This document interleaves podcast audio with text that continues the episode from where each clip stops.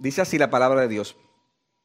Por tanto, habiendo, Romanos 5.1, habiendo sido justificados por la fe, tenemos paz para con Dios por medio de nuestro Señor Jesucristo, por medio de, por medio de quien también hemos obtenido entrada por la fe a esta gracia en la cual estamos firmes y nos gloriamos en la esperanza de la gloria de Dios. Y no solo esto, sino que también nos gloriamos en las tribulaciones, sabiendo que la tribulación produce paciencia y la paciencia carácter probado y el carácter probado esperanza y la esperanza no desilusiona porque el amor de Dios ha sido derramado en nuestros corazones por medio del Espíritu Santo que nos fue dado. Mi hermanos, una de las doctrinas bíblicas que reviste de importancia crítica es la doctrina de la justificación por la fe. Esta doctrina que nos enseña que Dios nos declara justo no por nada bueno que hayamos hecho, sino por medio de la fe en Jesucristo. Cuando tenemos fe en Cristo, su justicia es puesta a nuestra cuenta, de modo que cuando Dios nos ve, es como si viera a Jesucristo mismo. El apóstol Pablo proclama la necesidad que tiene todo hombre de escuchar y creer esta noticia, este evangelio, ya que todos son culpables, somos culpables de haber violado la ley de Dios, no importa el trasfondo. Óyeme bien, si tú estás aquí y no conoces a Cristo, somos culpables de pecado independientemente de qué tipo de pecados hayamos cometido. Y por eso es necesario que Cristo, fue necesario que Cristo viniera al mundo a morir en la cruz, para que por medio de su justicia tú puedas ser declarado justo en la presencia de Dios, si crees en Él. Esta doctrina de la justificación por la fe es tan importante que una vez Martín Lutero dijo, si el artículo de la justificación se perdiera, entonces toda la doctrina cristiana verdadera se pierde. Somos justificados por la fe, mis hermanos. Pero también algo que nos enseña este pasaje es que esta, esta fe no viene sola, sino que trae frutos. Como John Stott le llama, las felices consecuencias. Y eso es lo que yo quiero, hermanos, que veamos en esta mañana. Felices consecuencias de la justificación por la fe. Y yo veo en este pasaje, hermanos, por lo menos seis consecuencias y es lo que vamos a ver eh, cada, eh, vamos enumerándola para desarrollar cada una de ellas. En primer lugar, nuestro texto dice que la justificación por la fe nos trae qué? Paz para con Dios. Nos trae paz para con Dios. Este texto viene en el contexto donde Pablo ha desarrollado la doctrina de la justificación, pero ahora él quiere dejar claro que esa justificación tiene consecuencias. Y la primera que menciona es esa paz con Dios. Antes estábamos en guerra contra Dios porque éramos sus enemigos, pero ahora hemos hecho la paz con Dios ya que Jesucristo logró la reconciliación. Hay algunos que pueden objetar este, lenguaje, pero vean acá, qué paz, qué enemistad. ¿Y quién te ha dicho que yo soy enemigo de Dios? Yo, nunca he hecho guerra contra Él. Yo nunca he hablado mal de Él. Yo hasta le he orado, le he rezado.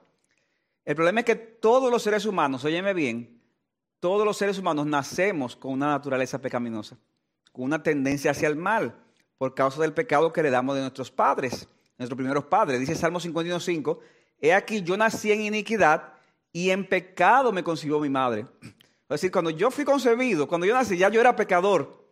Es lo que dice el texto. Y si tú no has sido justificado por la fe, tú eres enemigo de Dios. Puede que tú tengas un estilo de vida que tú digas, pero ven acá, pero yo soy una gente que ante la sociedad yo soy bueno. Puede que tu comportamiento, sin embargo, no sea bueno ante los ojos de la sociedad.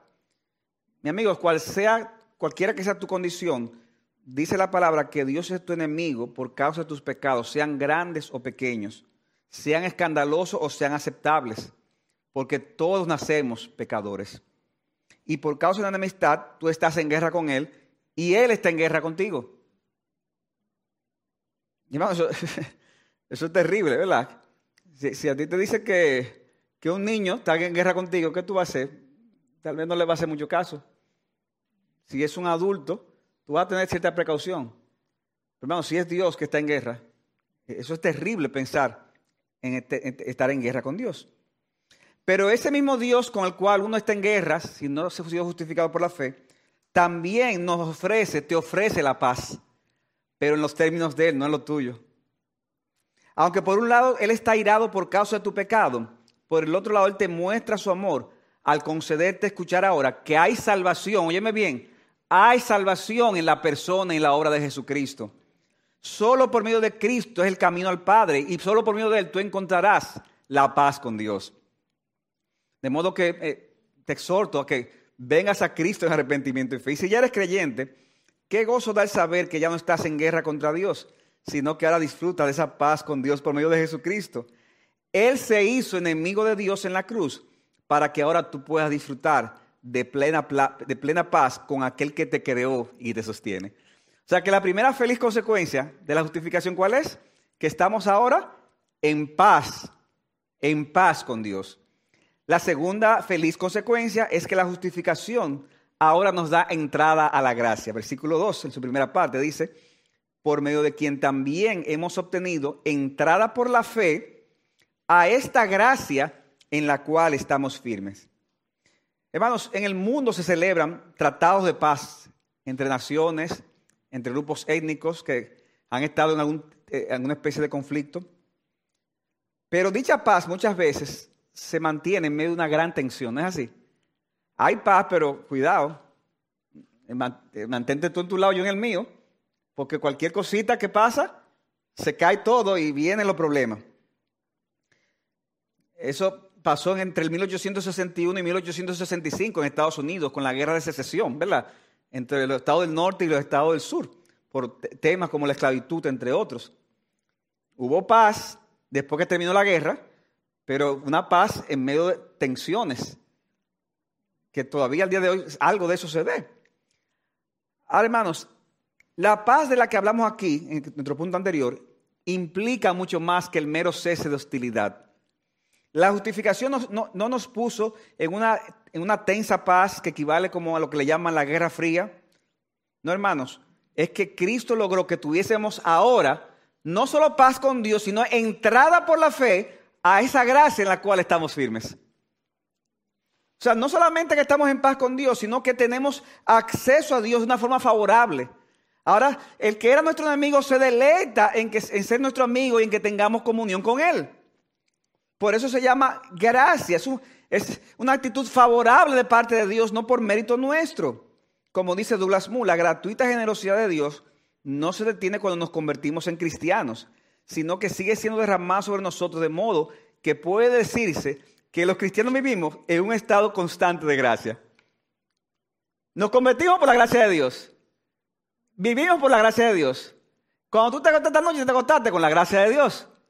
Y esta mañana tú estás aquí y todavía eres creyente por la gracia de Dios. En un estado constante de gracia. Y dice el texto que se nos da entrada por la fe a esa gracia. El que era nuestro enemigo ahora nos da entrada a su esfera especial de dominio. Y el trato que recibimos de Él es un trato de favor, un trato de misericordia, un trato de, amistad. No es que fuimos salvos por gracia y ahora por obras en la vida cristiana, no hermano. Todo cristiano es inmerecedor de la misericordia de Dios. Cada día, hermanos, debemos darle gracias a Dios por su gracia, que nos da lo que no nos merecemos. Pero en tercer lugar, dice el texto, que esa justificación no solamente nos da paz con Dios, no solo nos da acceso a esa gracia, sino que también nos da esperanza en la gloria de Dios. Dice Pablo, versículo 2 al final, y nos gloriamos en la esperanza de la gloria de Dios. Y la palabra gloriarnos, hermanos, eh, algunos comentaristas explican que se refiere a una, una exultación confiada. ¿Qué es eso, exultación? Es un sentido especial de alegría y de gozo intenso. Entonces tenemos ese, esa alegría, ese gozo intenso de la esperanza de la gloria de Dios. Y cuando se habla de esperanza, no es como a veces se usa en el español la palabra esperanza de que yo espero. ¿Tú, tú, tú crees que tú vayas a yo espero? Pero es, un espero como que no es 100% seguro. No, es una seguridad de que veremos, hermanos, esa manifestación de la gloria de Dios. Una gloria que todos los cristianos, al momento de morir, van a disfrutar parcialmente cuando sus almas pasen a estar en la presencia del Señor, a reinar con Él. Y hermanos, qué gran consuelo es saber esto en medio de lo que estamos viviendo. Todos los días nos se entera de que alguien le dio un infarto. Todos los días se entera de que, pero fulano, pero tan joven. ¿Qué pasó esto? ¿Qué pasó aquello? Situaciones que hemos sabido, personas que se han ido, eh, que han muerto fruto de la pandemia. Y personas que se murieron de otra cosa que no tenía que ver con eso. Y, hermanos, eso, eso genera intranquilidad en nosotros. Y uno se pregunta, ¿seré yo el próximo? Eh, porque eh, A veces como que avisa, pero a veces no avisa. Y podemos estar en ese sentido con esa, esa ansiedad que nos consume. Pero hermanos, en estos momentos, momentos como estos, tenemos que recordar que estar con Cristo es muchísimo mejor. Que debemos de cuidarnos, pero que si como quiera que sea, llegó el momento, hermanos, ese día que llegue, ese día llegó. Y lo importante es que estaremos con Jesucristo, que es muchísimo mejor. Y no hay confianza, no hay gozo más grande que ese. Saber que estamos en, estaremos en alma con Cristo y que algún día nuestros cuerpos mortales serán levantados de la tumba y los que estemos vivos, estén vivos serán arrebatados para ser transformados y poder gozar entonces plenamente de la gloria de Dios. Eso es lo que le espera al cristiano y esas son felices consecuencias de la justificación por la fe. Felices consecuencias de la justificación por la fe. Y hermanos, uno tiene que recordarse eso. No, es lo mismo creer algo que cuando viene la situación, cómo uno reacciona. Creo que fue ayer en la conferencia de esperanzados eh, oyendo a, no sé si fue el pastor Miguel Núñez o ahora no recuerdo, que decía que no es lo mismo creer que creer que creo. tú crees que crees cuando vienen las situaciones, ahí que tú sabes si crees. Y esa es la idea. Yo, hermano, recuerdo una vez, yo, yo, te voy a decir algo, pero yo que, no se lo digan a nadie, que entre nosotros que quede. Le voy a un secreto, y es que a, mí a veces hay cosas que me eh, que sorpresivas, así que que a veces me ponen un poco tenso. Pero yo tengo una esposa que, no, ya, ella lo que ve, ay, qué bueno, eh, no vamos a morir, el Señor viene, qué bueno, no vamos al Señor. Y yo digo, está bien, pero, pero yo recuerdo una vez que estábamos, eh, explotó un tanque, una bomba de gas eh, cerca de mi casa. Mi esposa y yo todavía estábamos acostados y, y de repente comenzó a temblar la habitación de una forma bien extraña, no sentía sensaciones. Nos despertamos y los dos pensamos que, parecía que era el fin del mundo que iba a venir. Y mi esposa, eso que viene el Señor. y yo, y yo, ay, mi madre, el fin del mundo. Pero son reacciones del momento, hermano, no lo tomen a hacer. Yo creo que voy a estar con Cristo, todo lo demás. Lo que pasa es que hay gente que reacciona más espiritualmente en el momento. no se lo digan a nadie. Hermanos, es en esos momentos que debemos poner nuestra confianza en que si llega la hora, vamos a estar con Cristo. Y Tim Keller resume este, este, estas tres consecuencias diciendo lo siguiente, algo que me encantó. Date cuenta de que ahí están los tres beneficios de la justificación, en los tres tiempos verbales de nuestra salvación. O sea, ahí están los tres tiempos verbales. En Cristo hemos sido liberados del pasado, tenemos paz con Dios, tenemos en el presente acceso a esa gracia de Dios y en el futuro, con toda certeza, experimentaremos la libertad de vivir la vida en la presencia plena y asombrosa de la gloria de Dios. Pasado, presente y futuro. Esa es la salvación que nos espera, mis hermanos. Ahora, cualquiera puede decir, wow, qué glorioso es eso. Pero mientras tanto, lo que nos queda aquí en la tierra, en lo que llega a eso, es sufrir en este mundo. Pero no. Pablo dice, en cuarto lugar, una cuarta consecuencia de la justificación por la fe es que ella nos fortalece en medio de la tribulación. Nos fortalece en medio de la tribulación. Y eso está en los versículos 3 al 8. Hermanos, nos podemos gozar en nuestras tribulaciones. Y esto no es un llamado a, mirar el dolor como si fuera algo bueno en sí mismo. Como, ay, qué bueno que me está pasando esto. No, no, no. ¿Y, cuándo es que viene la persecución? Tranquilo, deja que llegue. Pero, pero tampoco lo hable como que está loco de que llegue. Como que, pero cuando llegue la persecución, cuando llegue la tribulación, el texto dice que podemos gozarnos por lo que produce en nuestras vidas dichas tribulaciones. Versículo 3. Y no solo esto, sino que también nos gloriamos en las tribulaciones, sabiendo que la tribulación produce paciencia. Y la paciencia, carácter probado. Y el carácter probado produce qué? Esperanza. Esperanza. Bueno, se conecta la esperanza aquí. Hay versiones que traducen la palabra paciencia como perseverancia. Y hermanos, que eso significa que la paciencia de la que no es de aquella de, ay, aquí estoy yo tratando de tener paciencia. No, no, no, eso no es la paciencia, es, es hacer lo correcto en medio del sufrimiento. Esa es la paciencia de la que habla el texto, la perseverancia. Mientras algunos se llenan de amargura, de odio, de resentimiento, son, se hacen insensibles cuando están siendo atribulados, le echan la culpa al otro. Si fuera, eso es por tu, por tu culpa, eso es por, por yo nací en este país, esto es por este trabajo que tengo. Sin embargo, esta persona de la que habla este texto se fortalece en medio de ella. Por eso dice que la paciencia o la perseverancia produce qué? Un carácter probado. Un carácter probado. En la Reina Valera la, la palabra carácter probado se traduce como prueba. La paciencia produce prueba. Yo recuerdo a principios de mi vida cristiana, hermano, hace mucho, que alguien escuché a alguien decir que esto se refería a las pruebas que vienen en nuestra vida, a las aflicciones. Y oigan el consejo que escuché. No pida paciencia, porque si tú pides paciencia va a venir prueba. Entonces ya nadie se atrevía a pedirle, Señor, Señor, dame paciencia. No, porque si te pido paciencia, va a venir qué? Prueba. Ahora, hermanos, esto es un este consejo parte de un entendimiento muy defectuoso de la soberanía de Dios. Como si a nuestras vidas van a venir más o menos pruebas porque le pidamos a Dios o no le pidamos paciencia. ¿Tú crees que va a ser así? Que Dios a tu hermano. Mire, mi hermano, las pruebas siempre serán una constante en nuestras vidas, independientemente de que se le pidas a Dios o no le pidas paciencia. Mejor pide paciencia porque las pruebas como quiera vendrán a tu vida. O sea que pide paciencia en medio de la prueba. Por otro lado, hermanos, entendemos que la traducción más correcta es como está en la Biblia de las Américas cuando dice que la paciencia produce un carácter probado. En otras palabras, cuando aprendemos a perseverar en el sufrimiento, entonces eso fortalece nuestro carácter. Fortalece nuestro carácter. No siempre los sufrimientos fortalecen nuestro carácter. Como decía, hay personas que las aflicciones lo que hacen es alejarlo de Dios. Y las personas terminan cuestionando a Dios y terminan apartándose de Dios y acentuando más el, pecado en sus vidas. Pero un creyente que persevera en el sufrimiento crece espiritualmente y aprende a depender más del Señor. Y por eso el carácter probado, dice el texto, produce esperanza. De nuevo, al aprender a depender más del Señor, ¿qué sucede? Que la esperanza entonces se fortalece todavía más. Y, dice algo precioso el versículo 5, que la esperanza no desilusiona. La esperanza no te, va a, no, te va a hacer quedar mal. No te va a desilusionar.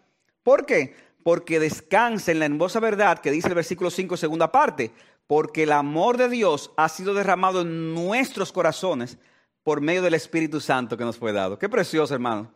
Aquí, hermanos, Pablo está hablando de algo que es más experimental. La realidad del amor de Dios para con nosotros hablará a nuestros corazones y lo podremos sentir de una forma u otra en nuestras vidas, aún en medio de la tribulación.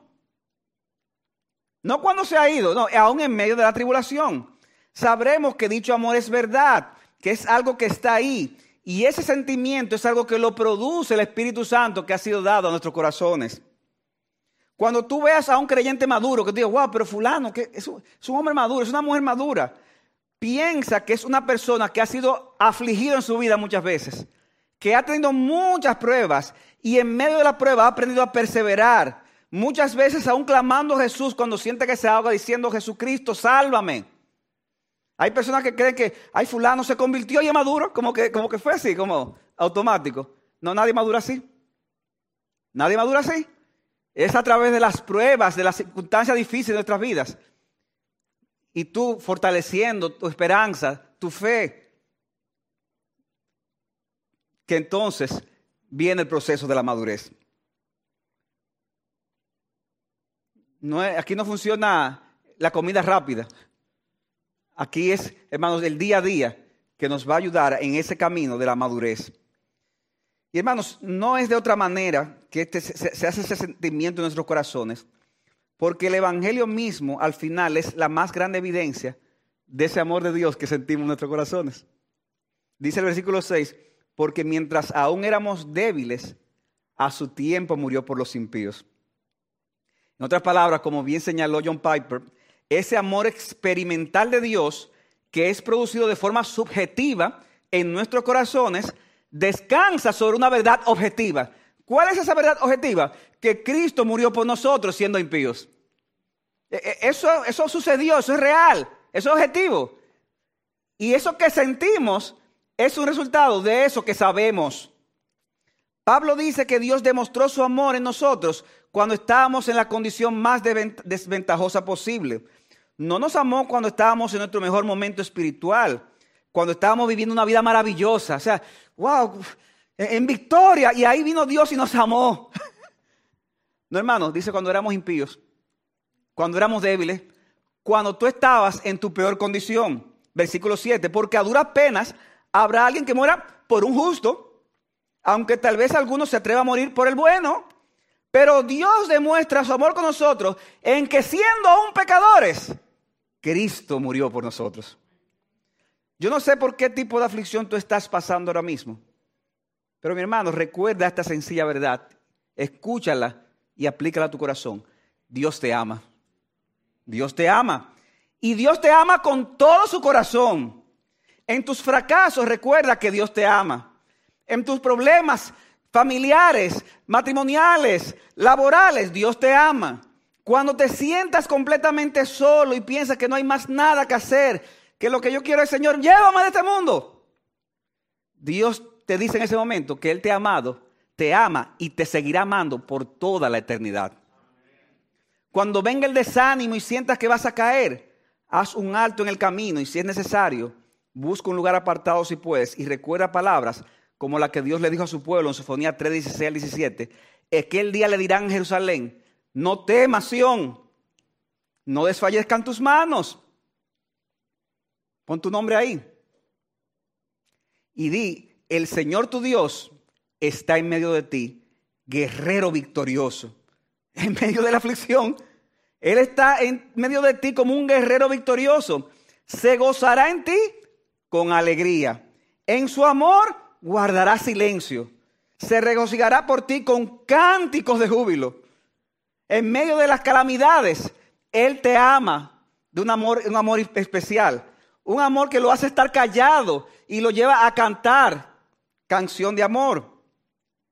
Y hermano, Dios quiere que tú sepas eso que yo estoy diciendo, pero Dios también quiere que tú lo sientas. Oye esto, Dios quiere que tú lo sepas y también que tú lo sientas. No importa cuáles son tus, sean tus circunstancias, porque como dije, ese amor experimental y subjetivo descansa en un amor concreto y objetivo. Hermano, no, es necesario elegir entre lo objetivo y lo subjetivo, entre el conocimiento y la experiencia. No, no hay que elegir. Hay personas que dicen, bueno, esta, esta iglesia, esta es una iglesia más de, de sentimiento. Aquí se siente. Ahora, aquí no, aquí es, el conocimiento, teología. Yo, decía en el culto anterior de la experiencia que tuve en una iglesia que me invitaron a predicar y, estaba muy tranquilo todo. Y cuando comenzó el culto, hermano, hermano, ahí se armó un desorden. pero, pero mire, de verdad, de verdad, o sea, yo, había visto cosas, pero, pero yo, no, yo no podía ya. yo, estaba centrado en el púlpito atrás, una silla, yo estaba de frente mirando. y el pastor viene y se me sienta al lado también, con el desorden, el mismo pastor. y yo, yo usted sabe, tranquilito ahí. Y uno él me mira así como, pastor, usted ha estado antes, ¿verdad? En este tipo de iglesia. Yo, sí, tranquilo, hermano. y el pastor ahí, todo el mundo, la esposa del pastor era la que dirige. Es una cosa increíble. Y sigue, y sigue. Y, y, lo grande que no paran. Eso es ahí, ahí, ahí. Y yo, ¿cuándo, cuando voy a predicar? Lo grande que en una entonces me mira el pastor de y me dice, ahora pastor, mira tranquilo, no se preocupe. A mí lo que me gustan son los bautistas, porque ahí que hay palabras ahí. Pero después que me dice eso, vuelvo otra vez con el desorden. entonces Ahora, hermanos, ¿cuál es mi punto aquí? Que no es necesario elegir entre el objetivo y lo subjetivo, entre el conocimiento y la experiencia. Pídele a Dios que te dé cada vez más hambre y sed de conocer mejor las verdades de tu palabra y que el Espíritu de Dios impacte tus emociones al conocer mejor a Dios y a tus obras. Hermanos, que esta iglesia es una iglesia que se caracteriza no por una cosa o la otra, sino por conocimiento y experiencia y sobre todo que ponga en práctica aquello que conoce. Definitivamente, hermanos, que entender correctamente la justificación por la fe tiene efectos muy prácticos que son beneficiosos cuando estamos en aflicción. Tinker dice algo al respecto y también quiero recordar algo que decía en el otro servicio, es que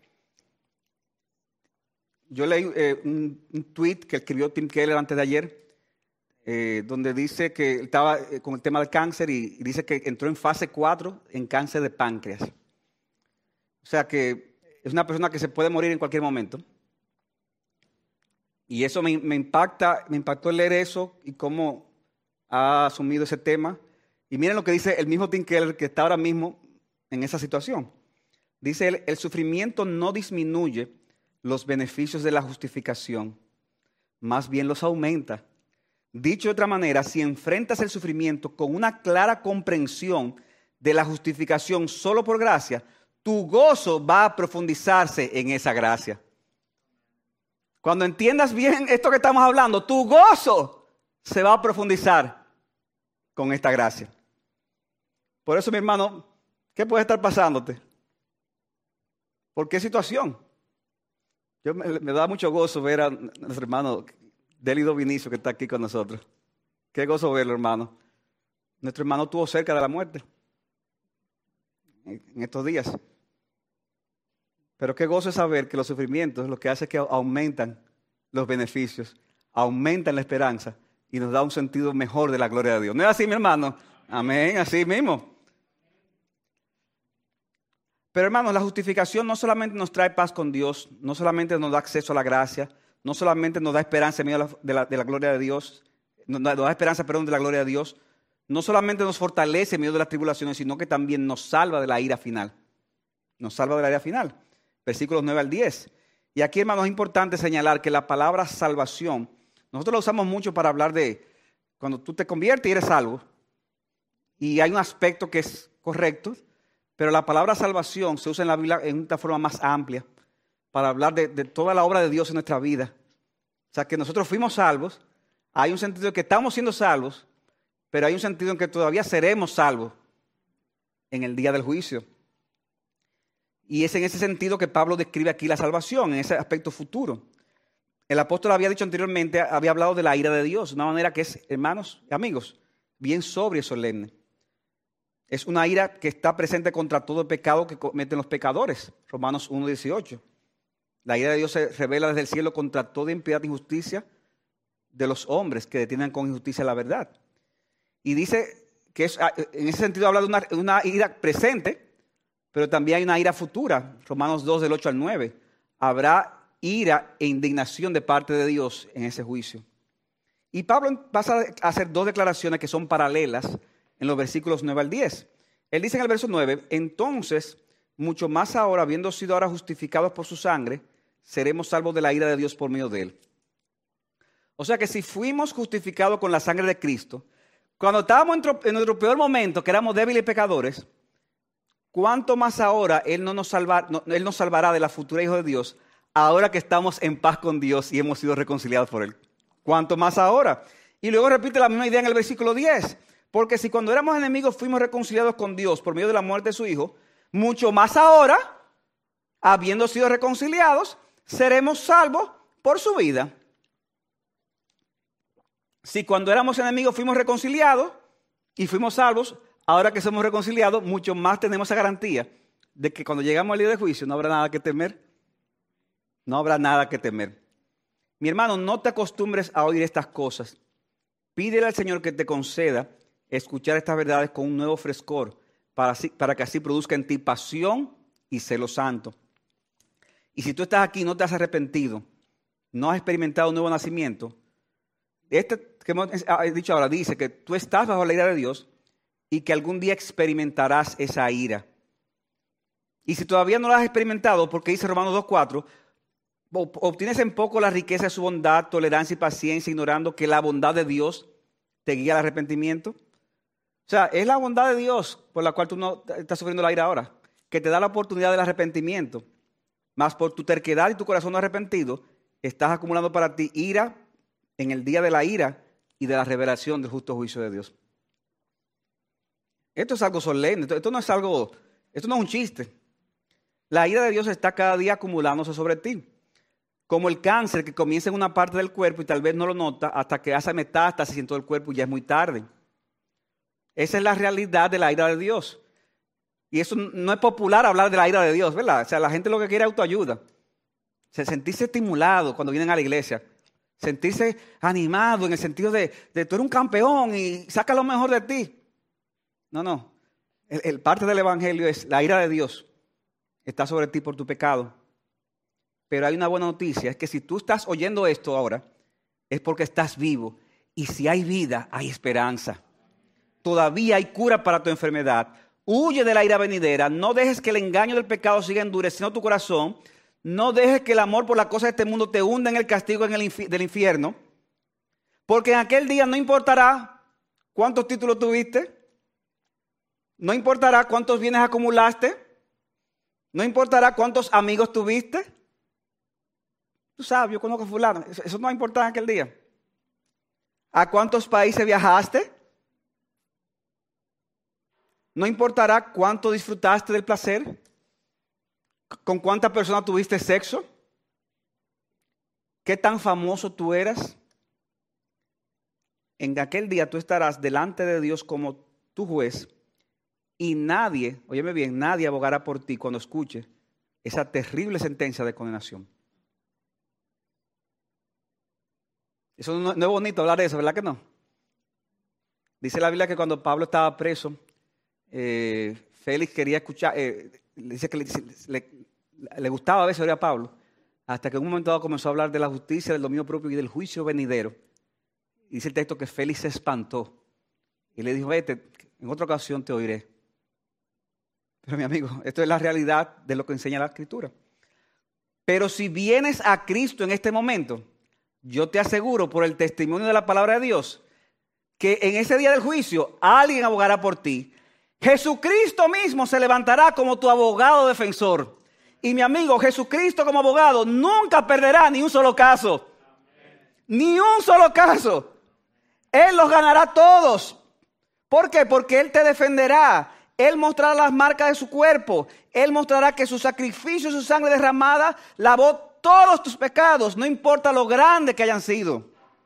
De modo que yo te animo a que te arrepientas de tus pecados y que recibas a Cristo como tu Señor y Salvador, para que tus pecados, que son rojos como la grana, ahora sean emblanquecidos como la nieve.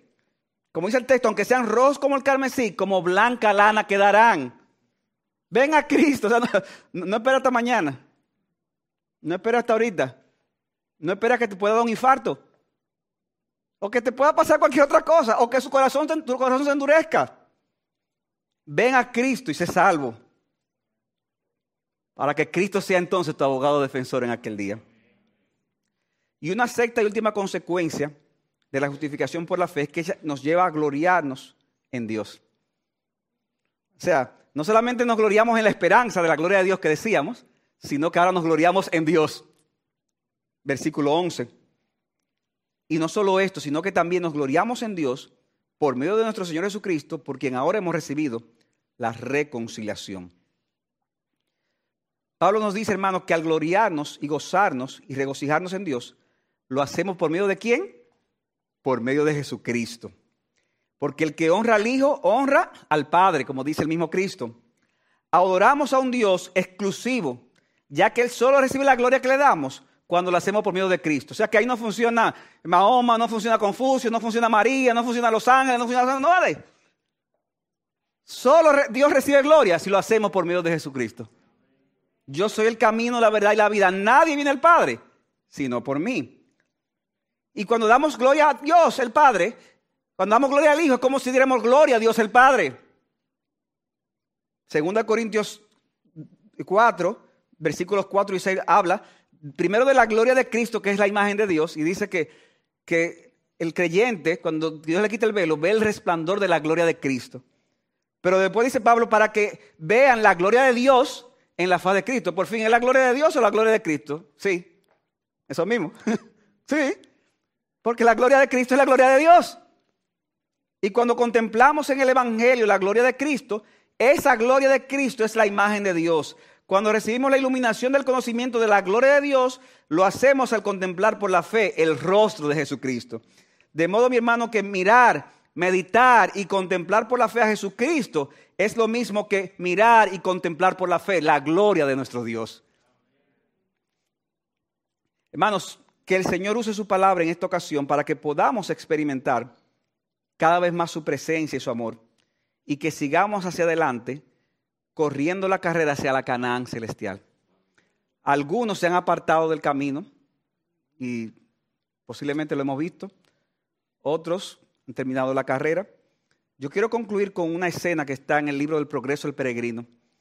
Ese famoso libro, si usted no se lo ha leído, léaselo, que es el libro que más se ha impreso después de la Biblia, el libro eh, religioso por lo menos, donde habla de la vida cristiana de una manera alegórica, donde las virtudes y los pecados con los que uno lidia son personajes. Y hay una escena que es ya casi al final del libro, cuando finalmente Cristiano, que es el personaje principal, anda con un amigo que se llama Esperanza, precisamente lo que estábamos hablando. Y justo cuando van a llegar a la Canaán celestial, resulta que hay un río. Y adivinen cómo se llama ese río. El río de la muerte. El río de la muerte. Y, Juan Bunyan, que escribió el Progreso Peregrino, cuenta lo siguiente. Dice que entre los peregrinos y la ciudad y la puerta de la ciudad había un río, pero que no existía ningún puente para poder cruzarlo y era muy profundo. Y los peregrinos se asustaron mucho, pero los hombres que lo acompañaban le dijeron, tienen que cruzar el río o no van a llegar a la puerta. O sea, tienen que morir, en otras palabras, ¿verdad? No. Sin la alegoría. Y ellos dijeron, pero no hay otra forma de llegar. no hay otra forma de entrar a esa puerta. Ellos dijeron, sí, pero solamente se le permitió a dos personas desde la fundación, desde la fundación del mundo, a, a Enoch y a Elías. Que dice la Biblia que el Señor se lo llevó. Pero después no se le permitió a más nadie hasta que suene la trompeta final. Entonces se eh, preguntaron a los hombres si el agua tenía la misma profundidad en todas las partes. Y se les dijo que no, y que la van a encontrar más o menos profunda, dependiendo de la fe que tuvieran en el rey del país, no pudiendo ellos ayudarlo en ese caso. Dependiendo de la fe, tú te la vas a encontrar menos profunda o más profunda.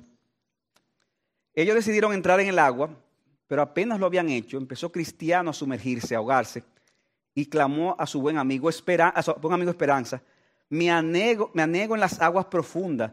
Todas sus ondas y sus olas pasan sobre mí. Ten buen ánimo, hermano, le respondió Esperanza. Siento el fondo y es bueno. Ay, amigo mío, los dolores de la muerte me han rodeado, dice Cristiano, y no veré la tierra que fluye leche y miel. Y dice que en ese momento, Cristiano ahogándose, de repente vio una gran oscuridad y espanto, de tal manera que no podía ver lo que estaba delante perdió también en buena parte sus sentidos.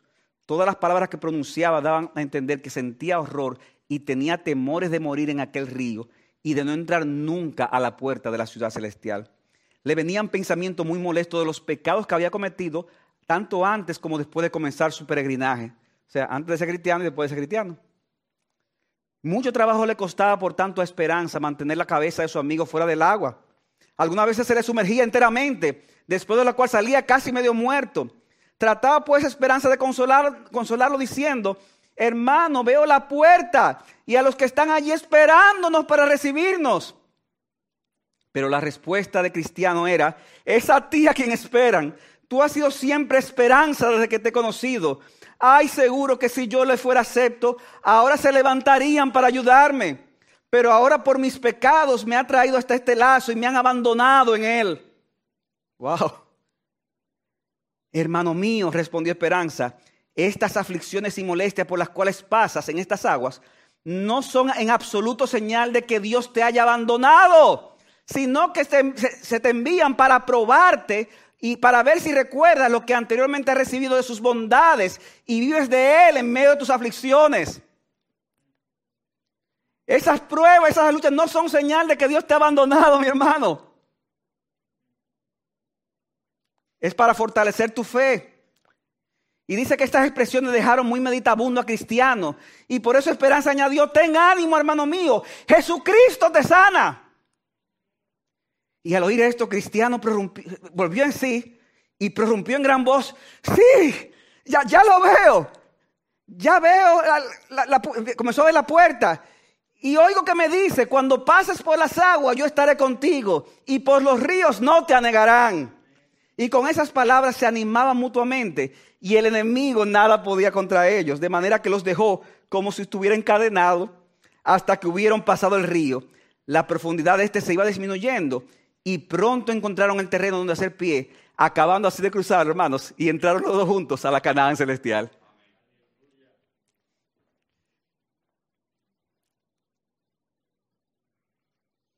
Hermanos, hay que pasar ese río.